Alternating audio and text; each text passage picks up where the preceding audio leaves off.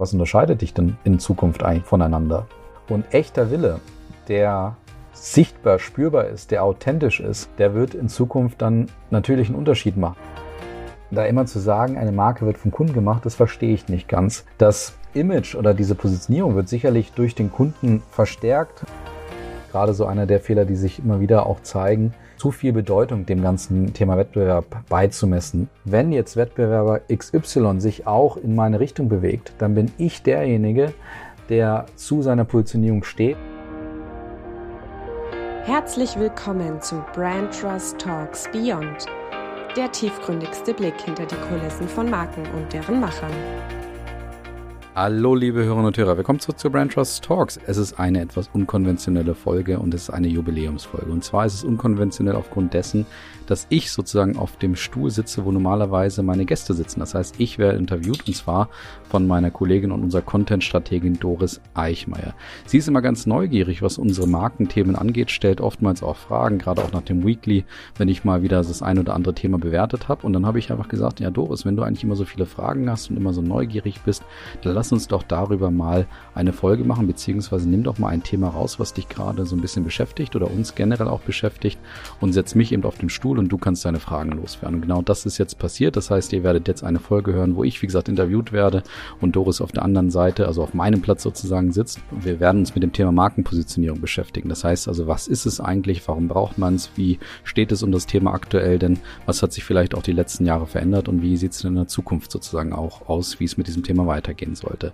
Darauf könnt ihr euch jetzt freuen. Vielleicht ist der Auftakt zu einer, ja, ich sag mal, neuen Kategorie, die wir auch schaffen. Das heißt, dass wir immer so ein kleines Spotlight auf ein Thema setzen besten mal sehen. Gebt uns einfach Feedback und dann werden wir mal sehen, was wir daraus machen. Viel Spaß bei dieser unkonventionellen Folge.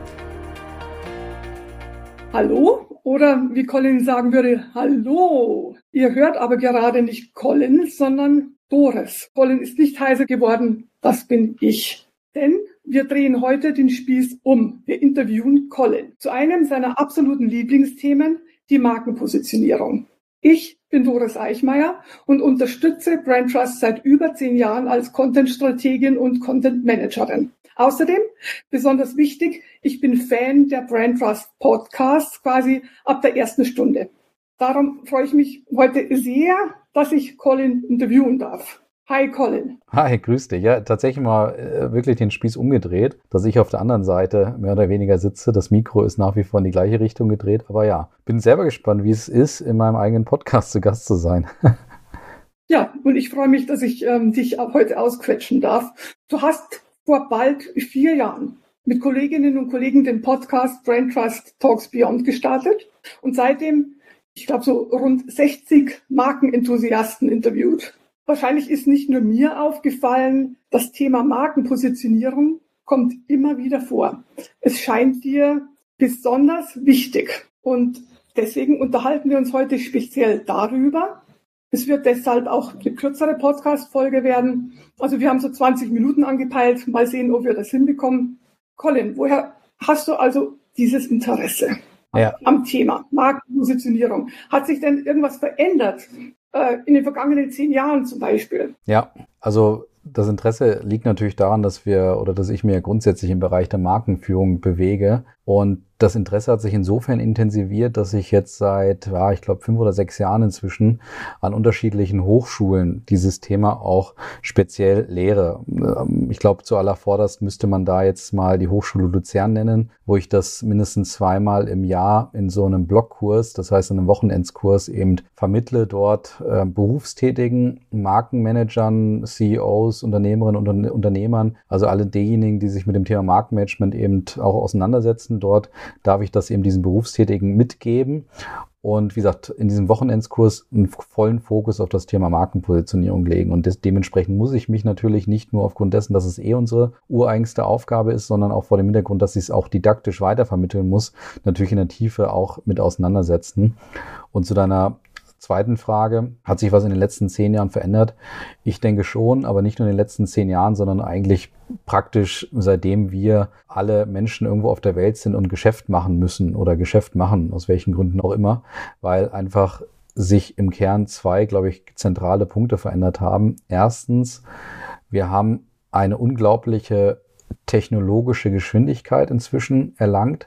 Das heißt also Innovationen, technische Weiterentwicklungen, die natürlich für Marken zentraler Punkt sind einer Positionierung, können inzwischen mit solch einer Geschwindigkeit entwickelt werden, dass es für Marken immer schwieriger ist, sich nur noch durch diesen technologischen Vorsprung, durch diesen Innovationsvorsprung zu positionieren, weil der Wettbewerb nebenan diese Leistung vielleicht in einer sehr, sehr kurzen Zeit ebenfalls kopieren oder auf einem ähnlichen Niveau erlangen kann. Und das ist die eine Herausforderung, die man sieht, warum eben das Thema Positionierung nach wie vor en vogue ist, beziehungsweise auch ja stetig eigentlich einer weiteren Veränderung der Didaktik sozusagen auch unterliegt. Und der zweite Punkt, was beim Thema Positionierung zentral ist und was sich ebenfalls in den letzten zehn Jahren, aber auch in den Jahren davor sicherlich stark verändert hat, ist das Thema der Globalisierung oder auch der Digitalisierung, die hängt ja auch damit ein Stück weit zusammen. Wir können es aber auch trennen voneinander. Wenn wir jetzt mal beim Globalisierungspunkt bleiben, ist der äh, zweite Punkt, dass die Märkte so zusammenwachsen, dass eigentlich jeder auch zu deinem Wettbewerb gehören kann, der vorher vielleicht nur dadurch, dass er auf einem anderen Kontinent war, nicht zwangsläufig ein zentraler Wettbewerber war. Also in der in der Theorie oder besser gesagt in der Praxis eigentlich, in der Praxis fühlt es sich dann so an, wenn wir Wettbewerbsanalysen machen und mit unseren Kunden versuchen, eben Positionierung zu erarbeiten, dann war es eben vorher so, da hast du in Europa oder im deutschsprachigen Raum vielleicht nach deinen Wettbewerben geschaut. Und jetzt musst du auf einmal nach Übersee gucken, nach Südamerika, USA, Australien, wo auch immer hin und sagen, auch dort sitzt vielleicht ein Wettbewerber, mit dem ich mich jetzt auseinandersetzen muss. Und der dritte Punkt, der ja schon teilweise damit zusammenhängt, ist eben dieses Thema Digitalisierung. Man sagt ja heutzutage gerne, dein Wettbewerb ist nur noch ein Klick entfernt. Und genauso ist es ja. Wenn ich im Kaufhaus stehe, die jetzt in Zukunft nicht mehr so oft Karstadt heißen werden, aber wo auch immer oder bei Mediamarkt eben am, am Regal stehe und mich mit, mit einem Produkt auseinandersetze, kann ich einfach das Handy nehmen und googeln und gucken, gibt es denn da vergleichbare Produkte, Angebote etc. Und das heißt also, dein Wettbewerb ist nicht nur global oder, sag ich mal, von der Geografie näher an dich rangewachsen, sondern eben übers Internet, über die Digitalisierung auf einmal eben auch einen Klick entfernt. Und diese drei Voraussetzungen bedeuten eben, beim Positionieren ist es jetzt schwieriger geworden, beziehungsweise du musst dich umfassender damit auseinandersetzen. Bedeutet das, ich muss ständig aufpassen, ich muss ständig nicht nur einen Markt, sondern mehrere Märkte analysieren? Das klingt für mich ein bisschen so wie das Gegenteil dessen, was ich vor zehn Jahren unter Markenpositionierung verstanden habe. Ich dachte, wird eine Marke aufgebaut, wird eine Positionierung definiert und äh, die bleibt dann so. Also es scheint für mich, als ob sich da schon im Umgang mit der Positionierung extrem viel verändert hätte. Oder liege ich da falsch? Ja, das ist ein guter Punkt, dass du das mal so rum aufdeckst oder mir diesen vermeintlichen Widerspruch vermittelst, weil Ganz so ist es eigentlich nicht, wie man das vielleicht interpretieren könnte, wenn man mir zuhört. Ich glaube schon, dass es zur Aufgabe des Marktmanagements, des Marketings, der Geschäftsleitung etc. dazugehört, sich mit den Wettbewerbsfeldern oder den Wettbewerbern grundsätzlich eben stetig auseinanderzusetzen, den Markt zu beobachten, den Wettbewerb zu beobachten. Aber es ist nicht so, dass sich aufgrund dessen, dass da ständig ein neuer Wettbewerber kommen kann oder dass sich auch beim Wettbewerb was verändert, dass ich deswegen die ganze Zeit meine Positionierung hinterfragen sollte, sondern eigentlich ist es nach wie vor so, dass du deine Positionierung mal herausarbeitest, entwickelst, sie auch für dich ein Stück weit natürlich festigst, implementierst, kommunizierst, intern wie extern aber aufgrund dessen, dass du vielleicht diese Entwicklungen der, des Marktes auch begleitest oder, oder beobachtest, besser gesagt, dass du dadurch natürlich immer mal wieder auch überprüfst und dich hinterfragst, auch stetig, das kann schon stetig passieren. Was bedeutet denn unsere Positionierung vor dem Hintergrund? Und da ist jetzt der zentrale Punkt. Es muss nicht heißen, alle halbe Jahre oder jedes Jahr deine Positionierung zu verändern und komplett über den Haufen zu werfen, sondern sich bewusst zu machen, was bedeutet meine Positionierung vor dieser Veränderung des Marktes, wenn das denn gemeinhin passiert ist. Und das ist schon eine ganz andere Qualität, wo wir auch ganz klar sein müssen, dass es eben nicht sein kann, dass du jedes Jahr eine neue Positionierung rausarbeitest, sondern wie gesagt, dass du jedes Jahr oder alle zwei Jahre dich natürlich fragen solltest, was bedeutet meine Positionierung eigentlich für die Marktbedingungen, wie sie sich gerade darstellen. Und dann heißt es eben nicht ändern stetig, sondern adaptieren und die Kommunikation oder den Ausdruck dieser Positionierung eben gleich zu adaptieren. Woran könnte denn ein Unternehmen bemerken, dass mit seiner Markenpositionierung irgendwas nicht mehr stimmt? Also, dass sie justiert gehört. Gibt es da irgendwelche Hinweise? Ja, gibt's äh, mehrere Hinweise. Also erstens natürlich wahrscheinlich der allervorderste Hinweis, das Geschäft läuft nicht mehr so, wie das vielleicht mal vorher der Fall war oder auch nicht mehr so, wie man das vielleicht erwartet hat. Das ist natürlich auf der einen Seite ein Punkt und damit verbunden geht es da natürlich in die, in die Analyse wirklich in die Tiefe rein. Liegt das daran, dass sich die Kunden meinetwegen leicht verändert haben oder dass sich gewisse Knappheiten bei den Kunden so verändert haben, dass meine Positionierung vielleicht nicht mehr diese Relevanz für sie aufzeigt? Oder liegt es dann doch daran, dass der Wettbewerb eben stärker geworden ist und sich vielleicht auch kommunikativ in unsere Richtung entwickelt? Das hören wir auch immer mal wieder. Ja, der Wettbewerb kopiert uns eben. Was müssen wir also machen?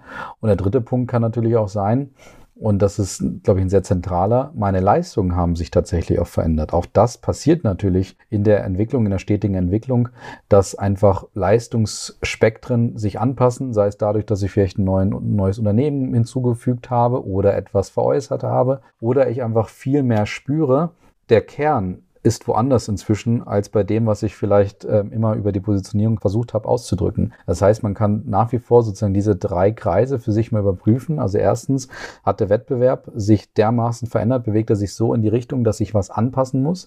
Zweitens haben sich auch meine Kunden irgendwo verändert, dass ich was anpassen muss. Und drittens haben sich vielleicht meine Leistungsspektren auch so verändert, dass ich das in der Positionierung eben andersartig zum Ausdruck bringen kann. Und wie gesagt, dieses, ich glaube, dieses Spürbare vorne dran ist meistens entweder etwas, was sich auf dem Tableau, also wirklich eine Geschäftsentwicklung eben zeigt, dass entweder einfach die Zahlen ausbleiben und die andere Möglichkeit kann natürlich auch ganz banal mal sein, irgendwie so das Bauchgefühl. Wir müssen mal wieder was machen, wir müssen mal wieder was verändern. Dieses Bauchgefühl würde ich da überhaupt nicht unterschätzen. Auch das ist ein richtiger Faktor, den man, glaube ich, mitbewerten sollte, wenn man die richtigen Schlüsse draus zieht. Bauchgefühl im Sinne von, mh, hm, wir haben jetzt so seit zehn Jahren erzählen wir das Gleiche, jetzt müssen wir mal was verändern oder irgendwie, ja, also da hier und da kriegen wir mal ein komisches Feedback, wollen wir nicht mal wieder und so weiter. Da, da müssen wir dann vorsichtig sein. Ich glaube, das sollte nach wie vor sehr fundiert auch abgeleitet werden und wie gesagt, die richtigen Schlüsse daraus gezogen werden. Ist es jetzt Zeit für eine völlig neue Positionierung oder ist es eben Zeit für eine Adaption beziehungsweise eine bewusstere Nutzung auch der, der Positionierung? Auch das ist ja ein spannender Punkt übrigens. Also flüchte ich, wie ich es auch gerne sage, von meiner eigenen Positionierung, von meiner eigenen Marke und positioniere mich komplett radikal um? Oder merke ich selber, die ausbleibenden Zahlen, der ausbleibende Erfolg liegt daran, dass ich mich von meiner eigenen Positionierung entfernt habe. Und das eigentlich die Kunden vermissen und nicht die Kunden sich so verändert haben, dass die Positionierung nicht mehr ankommt, sondern einfach ich habe es nicht gut gemacht. Also ich habe selber meine Positionierung nicht gut artikuliert, implementiert, umgesetzt, so dass die Kunden so ein Stück weit ja vielleicht da diese Orientierung, dieses Vertrauen verloren haben und ich vielleicht viel mehr statt zu flüchten, viel mehr mich, mich wieder auf meine Stärken besinnen muss und das eben auch über über die Positionierung zum Ausdruck bringen äh, sollte. Wie oft passiert das denn, dass äh, Marken und äh, Kundschaft sich irgendwie auseinanderleben? Das passiert aus meiner Sicht eher selten. Wenn man es so hört, klingt das so, als ob das total oft passiert. Ich glaube, das passiert relativ selten. Ich glaube, wenn man so eine Daumenregel formulieren müsste, vielleicht sind es alle 10, 15 Jahre, dass da wirklich ein sehr, sehr starker Schritt passiert. Es kommt natürlich auf dein Geschäftsmodell an, es kommt natürlich auf deine Unternehmensreife an. Also bei einem Start-up die vielleicht immer eine kleinere Kundschaft hatten, da, da kann das natürlich viel schneller passieren. Ähm, genauso auch bei einem Startup, das vielleicht gerade überhaupt noch auf der Suche ist nach dem richtigen Geschäftsmodell. Aber ich glaube, bei etablierten, arrivierten Unternehmen, da ist das entweder ein schleichender Prozess, den man dann auch ja im Optimalfall beobachtet hat und dadurch auch entsprechend auch immer mal wieder justieren kann. Aber das ist so ein richtig zementierten oder, oder sag ich mal, relevanten Schritt, eine relevante Veränderung gibt.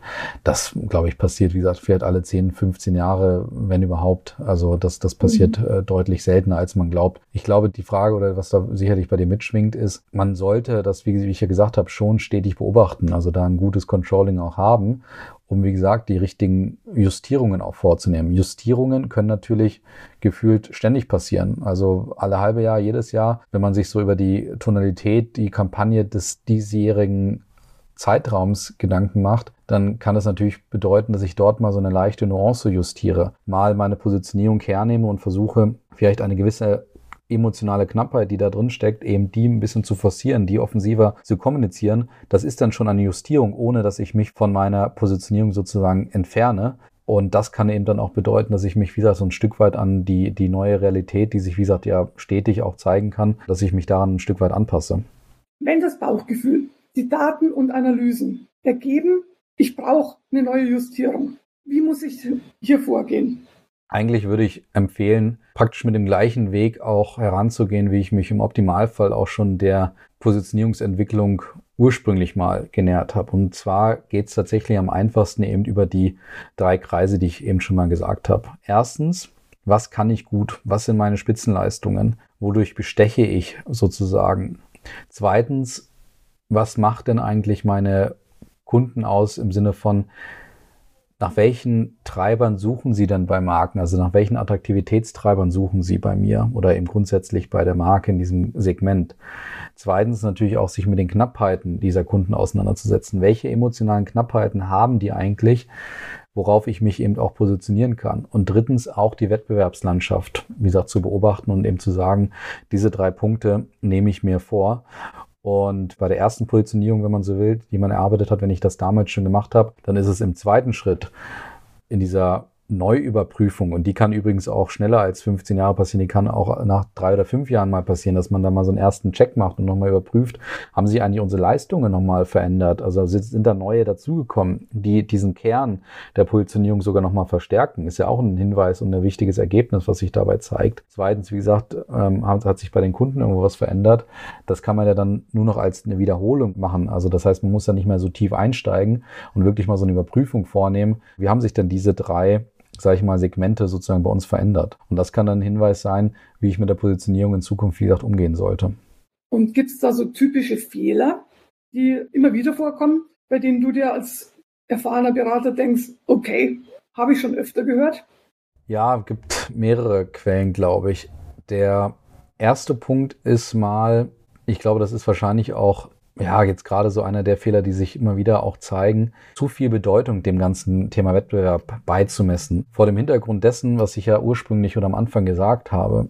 Der Wettbewerb ist eben in der Lage, sich technologisch relativ schnell auf ein ähnliches Niveau zum Beispiel zu bringen. Plus, es kommen ja immer mehr Wettbewerber dazu. Und wenn ich dort jetzt nach wie vor nach diesen, sage ich mal, wie in der Hochschule früher eben gelehrt, da immer nach diesem USP suche und dann merke in solch einer Neubewertung, Mist, unser USP ist weg. Und dann sage, oh, jetzt müssen wir unsere Positionierung sofort verändern, weil wir haben ja diesen USP nicht mehr, weil der Wettbewerb sich verändert hat. Dann wäre das aus meiner Sicht eine mögliche Fehlerquelle, weil es kann sein, dass es sich verändern muss. Fehlerquelle wäre aber dann, wenn ich sage, ich muss mich sofort verändern, weil das tut dann schon im Markenherz ein bisschen weh, wenn jemand sich dann wieder, wenn er nur davor flüchtet, weil der Wettbewerb ins gleiche Segment reingegangen ist, positionierungstechnisch. Viel schöner, und das wird zu selten aus meiner Sicht gemacht, ist eigentlich dann diese Haltung zu beweisen und zu sagen, wenn jetzt Wettbewerber XY sich auch in meine Richtung bewegt, dann bin ich derjenige, der zu seiner Positionierung steht und sagt, ich gehe jetzt trotzdem weiter, ich gehe jetzt trotzdem mit aller Macht in dieses Feld und ich erober das weiterhin beziehungsweise zementiere und, und, und mache deutlich, dieses Feld gehört mir weil ich ja von dort eben aus komme. Da gibt's natürlich super Beispiele, so das banalste, aber gleichzeitig dadurch eben auch am liebsten genutzteste ist natürlich Volvo. Die machen seit 1927 Sicherheit immer als ihr Leitprinzip, haben das irgendwann auch zum Positionierungsthema natürlich für sich auch erfasst und seitdem sagen die praktisch Sicherheit ist unser Thema. Und genauso, ich erinnere mich an diese geniale Werbung, ich glaube von Renault damals, die dann diese, diese geniale Werbung gemacht haben, wo sie unterschiedliche Nahrungsmittel gegen den Crashtest praktisch haben laufen lassen. Und dann ist, glaube ich, Knäckebrot natürlich kaputt gegangen und weiß ich nicht, alles Mögliche, halt irgendwie Kekse und sowas zerbrochen. Aber das Baguette, was ja nun für Frankreich steht, das ist so geknautscht worden. Und dadurch hat dann Renault eben durch versucht zu vermitteln, ähm, naja, wir stehen ja auch für Sicherheit. Wir sind irgendwie in, in dem Crashtest XY haben wir halt total gut abgeschnitten. Wir sind super sicher. Und wenn Volvo da jetzt gesagt hat, ah, scheiße, Renault, die machen jetzt auch irgendwie auf sicher und so weiter, äh, jetzt müssen wir, wollen wir dann irgendwie jetzt Innovation machen oder keine Ahnung, E-Autos oder was auch immer, das wäre eben genau dieser Fehler gewesen. Aber das interessiert Volvo halt überhaupt nicht, was der Wettbewerb drumherum macht, weil sie genau wissen, das ist unser Segment und wir werden das besser als alle anderen durchdrücken und umsetzen. Und da ist dann Haltung gefragt in dem Zug. Und das machen eben einige Marken besser als andere. Okay, gibt es denn Situationen, in denen eine Marke bekennen muss, Haltung macht in unserem Fall keinen Sinn. Wir brauchen eine komplett neue Positionierung.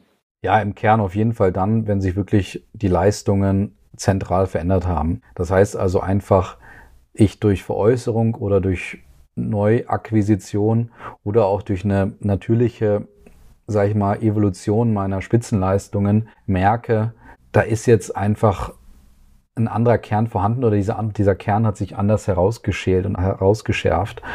Und dann würde ich schon empfehlen, okay, versucht mal dieses neue Bewusstsein. Das ist ja trotzdem dann eine Stärke, egal ob es durch Veräußerung oder durch Akquisition passiert ist, diese neue Stärke nochmal in ein entsprechendes Positionierungsstatement zu überführen, mit dem Ziel, dass es dann ja intern dieses Selbstvertrauen deutlich macht und sagt, okay, das ist jetzt unser, unser Weg. Ich erinnere mich da an ein Projekt mal mit einer Versicherung, die in einem bestimmten, sehr bestimmten Segment, nämlich der Tierversicherung, agiert hat und ganz viele typische Versicherungsleistungen hatte, die nichts mit dem Tier zu tun hatte, also mit dem Mensch sozusagen zu tun hatte, also Haftpflichtversicherung nur für den Menschen. Und die haben so Stück für Stück, haben die eben alle diese Leistungen gekappt und gemerkt, wir sind Tierversicherung. Das ist unser Spezialistentum, unser Feld, in dem wir uns bewegen. Und in dem Moment, wo sowas natürlich passiert, dann musst du dieser, sag ich mal, evolutionären Entwicklung natürlich auch Ausdruck geben und eben sagen, das drückt sich in einer neuen Positionierung eben dann auch aus. Und in dem Fall, wenn du also merkst, es hat sich, wie gesagt, evolutionär etwas bei uns verändert und wir brauchen jetzt mal ein neues Selbstvertrauen, einen neuen Ausdruck dafür, das zu kommunizieren, dann würde ich einem Unternehmen schon empfehlen, ja, ich sag mal, an eine neue Positionierung zu denken. Diese Veränderungen, die es oftmals auf der Marktseite gibt, also zum Beispiel Wettbewerber haben sich weiterentwickelt oder auch die Bedürfnisse des Kunden haben sich weiterentwickelt. Und das ist jetzt sehr interessant. Da würde ich ehrlich gesagt nicht unbedingt immer dazu neigen, sofort eine Positionierung neu zu machen. Das kann in einem, sage ich mal, Auditierungsprozess, einem Bewertungsanalyseprozess sein, äh, schon rauskommen vielleicht. Aber wie ich vorher gesagt habe, das sollte wohl überlegt sein vor dem folgenden Hintergrund. Wenn sich die Bedürfnisstrukturen oder die Knappheiten der Kunden aus welchem Grund auch immer verändert haben, nehmen wir mal Corona, haben ja jeder dann geschrien, oh, alles hat sich verändert und so weiter, dann sollten wir nicht auf einmal nur dem Kunden folgen und sagen, jetzt sind die irgendwie in einer anderen Realität gerade mal unterwegs für die Zeit von Corona und jetzt müssen wir alles auf links drehen und sagen, wir verändern uns jetzt komplett, sondern da soll es eben eher die Auseinandersetzung sein, was bedeutet meine Stärke, meine Positionierung für diese zeitweise neue Realität, die man sicherlich in Corona auch wahrnehmen konnten. Und was bedeutet das für meine Kommunikation, für meine Anpassung oder für meine Positionierung? Beispiel hatte ich ja selber hier zu Gast, Thomas Henry, die sich eben in dem Moment Gedanken gemacht haben, ja, die Bars, die Gastronomie ist geschlossen während Corona. Verändern wir uns jetzt als Marke deswegen? Natürlich nicht, sondern sie haben sich eher gefragt, wie ist denn unsere Positionierung? Wir sind eine Barkeepers-Brand, wie sie selber gesagt haben. Also mussten wir während Corona für die Barkeeper eben da sein in dem Moment. Und das ist ein perfektes Beispiel für eine Marke, die eben sagt, ja, also es haben sich äußere Bedingungen verändert und dementsprechend reagieren wir darauf. Und es gibt auch noch weitere Beispiele, auch Milka mit Zart, die eben sagen, naja, natürlich verändert sich gerade was in, in der Gesellschaft bei uns. Das spüren wir auch. Aber wir gehen von Zart nicht weg, sondern wir fragen uns eigentlich vielmehr, was hat Zart in dieser Gesellschaft für eine Bedeutung? Und da hat es eine ziemlich große Bedeutung, was sie gerade auch sehr gut auch umsetzen und deutlich machen, ähm, eben dass Zart nach wie vor ihre Positionierung ist und sie das eben versuchen, und in, den, in der veränderten Gesellschaft, die ohne Frage da ist, dann eben entsprechend zu vermitteln und darzustellen. Du hast jetzt sehr viele Beispiele genannt von Marken, die sehr straight vorgehen, die genau wissen, was sie tun, wie zum Beispiel Volvo oder Milka. Was würde denn jetzt mal ganz umgekehrt gedacht passieren, wenn ein Unternehmen sich entschließt, überhaupt keine Markenpositionierung zu machen? Nach dem Motto, der Markt wird schon uns erzählen, wo wir hingehören. Ja, das ist so eine, so eine Entwicklung, die ich teilweise schon auch mit gewissen Sorgen betrachte und beobachte. Dieser Ausdruck, meine Marke oder die Marke wird von den Kunden gemacht oder von den Anspruchsgruppen gemacht. Also ich verstehe, was dahinter steckt und es ist in gewissen Teilen auch richtig, aber es lässt so außen vor, dass ich selber das nicht in der Hand hätte, mich zu positionieren, meine Haltung auszudrücken und das darzustellen etc. Also da gibt es natürlich genug Mittel, Kanäle und Wege, mich selber, wie gesagt, zu positionieren. Wie gesagt, das ist die ureigenste Aufgabe der Markenführung. Aber da immer zu sagen, eine Marke wird vom Kunden gemacht, das verstehe ich nicht ganz. Das Image oder diese Positionierung wird sicherlich durch den Kunden verstärkt auch und, und natürlich nochmal, ja, auch da, sage ich mal, zementiert, wenn der das weitererzählt, wenn er das weitervermittelt etc., wenn er darüber spricht in den sozialen Netzwerken, wenn er vielleicht auch davon ausgeht, das wurde mir in der Positionierung versprochen, wenn ich den jetzt bei Twitter schreibe und sage, hm, hier, da war was nicht gut mit der Qualität etc. oder habe irgendein Problem und die dann eben blöd antworten, dann dreht sich natürlich dadurch schon das Bild, aber du hast es selber in der Hand, du kannst es machen. Das heißt, du bist dem Kunden eben nicht ausgeliefert und dementsprechend halte ich von dieser, sage ich mal, ja, These oder Methode, die du da beschreibst, eigentlich relativ wenig, dass man immer sagt, wir brauchen gar keine Positionierung, die werden das schon selber machen letztendlich. Und es lässt auch außen vor, dass eben heutzutage Wille und Haltung ein zentraler Punkt von starken Marken ist und es in der Zukunft wahrscheinlich mehr denn je sein wird. Weil man muss sich ja die Frage stellen, wenn das jetzt eintritt, was ich ursprünglich beschrieben habe, diese drei Faktoren, also das heißt, Märkte wachsen zusammen, Digitalisierung führt zu Wettbewerb ist ein Klick entfernt und äh, dritter Punkt, diese technologische Vorsprung führt dazu, dass Leistungen immer austauschbarer werden, dann ist doch die Frage, was unterscheidet dich denn in Zukunft eigentlich da voneinander? Und echter Wille, der sichtbar, spürbar ist, der authentisch ist, der wird in Zukunft dann natürlich einen Unterschied machen. Man sieht es ja bei Marken wie Patagonia als Beispiel. Da gibt es auch viele andere Marken, die diesen Willen eben einfach nachweisen und deutlich machen.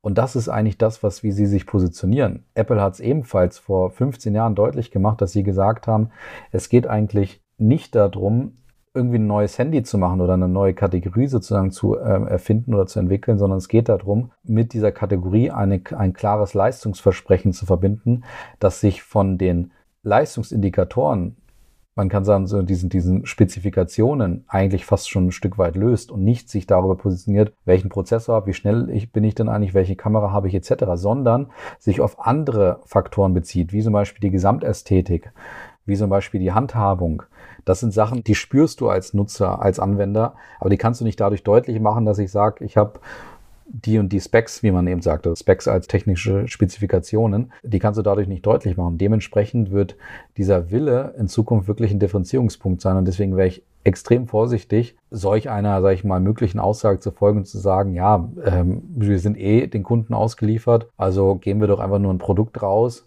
und gucken wir mal, was sie daraus machen, sozusagen. Ja, Colin, das war ein wunderbarer Ausflug in die Welt der Markenpositionierung. Es ist mir klar geworden, mir persönlich und ich hoffe den Zuhörern auch, wie sensibel Markenpositionierung ist, dass man aufpassen muss, dass man wach bleiben muss, dass man immer wieder nachjustieren muss, dass man die Marke nicht dem Markt unkontrolliert äh, überlassen sollte. Ich bedanke mich bei dir ganz herzlich für das Interview. Ich habe viel gelernt. Super. So, aber wenn ich dich noch um etwas bitten darf. Ja. Ich als Content-Strategin, ich brauche die Marke. Also ja. für mich, ist, es gibt nichts Schlimmeres als Unternehmen, die keine Marke haben und behaupten, sie brauchen keine. Hast du für mich einen Tipp, wie ich die Marke mit Content optimal positionieren kann? Naja, indem ich mir die Frage stelle, dass ich finde, Content ist ein zentraler Punkt übrigens, um eben eine Positionierung auch auszudrücken, zu artikulieren und dementsprechend, wenn ich meine Positionierung vor mir liegen habe, dann ergibt sich dadurch im Normalfall auch eine gewisse Orientierung, beziehungsweise sollte man sich mal die Frage stellen, was müssen wir denn jetzt contentmäßig aufgrund dessen eigentlich machen? Nehmen wir mal ein Beispiel. Es gibt ja Marken, die positionieren sich auf Meinungsführerschaft als Beispiel oder wir haben auch Marken, die positionieren sich auf Kennerschaft. Auch ein schönes Beispiel. Und bei beiden Beispielen wird dir als Content-Strategin sofort aufkommen, ach super, Marken oder sagen wir mal äh, diese Kompetenzführerschaft, was ich gesagt habe, oder, oder auch dieses Thema Kennerschaft. Wenn das mein, meine Positionierung ist, dann muss ich durch den Content doch dafür sorgen, dass die Leute das wahrnehmen und mich als Experten, als Kenner, als was auch immer eben wahrnehmen. Und dann muss man sich darüber Gedanken machen, welche guten Content-Möglichkeiten, die Welt ist natürlich voller Kanäle und äh, voller Möglichkeiten, wie kann ich das denn zum Beispiel zum Ausdruck bringen? Muss ich jetzt einen Podcast machen? Muss ich irgendwie jeden Monat Good to Know raushauen? Oder wie mache ich denn als meinetwegen Weinmanufaktur sozusagen oder als Spirituosenmanufaktur? Wie mache ich denn vielleicht Kennerschaft im Bereich des Alkohol deutlich? Ja, indem ich vielleicht jede Woche ein Geheimnis darüber erzähle, ähm, wie eigentlich guter Alkohol entsteht. Ja, wir arbeiten ja auch für einen Kartoffelspezialitätenproduzent, der eben Spezialitäten aus der Kartoffel herstellt. Und da müssen wir uns auch immer die Gedanken machen, wie kriegst du das denn dann vermittelt zum Beispiel? Und die machen sich unheimlich viele Gedanken, wie sie das über Content liefern müssen. Ein Beispiel, mein Lieblingsbeispiel ist, wie macht man eigentlich zu Hause gute Pommes? Wenn man nicht die Pommes von dem Produzenten kauft. Weil, und das ist übrigens auch witzig, man denkt jetzt, das ist ja kannibalisierend, wenn ich jetzt meinen Leuten dort draußen oder den Leuten dort draußen erzähle, wie, wie Pommes denn gut zu Hause funktionieren. Was muss ich da einstellen am Ofen? Muss ich die vorwässern? Müssen die mit Stärke eingepudert werden? Was auch immer. Da gibt's ja unheimlich viele Geheimnisse. Aber das führt eben natürlich dann zu einem, sag ich mal, Routing auf deine Webseite, dass ich dann, wenn, wenn du eben raushaust, so gelingen deine Pommes zu Hause, dann lande ich auf der Webseite und so lerne ich die Marke halt dann kennen. Ne? Das ist dann halt Upper Funnel Marketing, weil du dadurch erstmal bekannt wirst. Aber das ist eben natürlich ein Content, wo wahrscheinlich dir auch dann ein Herz aufgeht. Wohl wahr. Also gute Themen sind immer herzlich willkommen in meinem Fall. So ist es. Ja, Colin, herzlichen Dank. Dir auch. Ich kenne mich jetzt voll aus zum Thema Markenpositionierung. Es hat mir großen Spaß gemacht und ich bin immer wieder fasziniert, wie weitschweifend und flexibel und interessant die Markenwelt ist. So ist es. Vielen Dank, dass du mich interviewt hast und ich hier zu Gast sein durfte im eigenen Podcast. Mach's gut, Doris. Danke, ne? Bis dann. Mach's gut, Colin. Ciao. Wenn du keine Folge mehr verpassen möchtest, folge unserem Kanal Brand Trust Talks. Und andere Hörerinnen und Hörer freuen sich bestimmt über eine Bewertung von dir.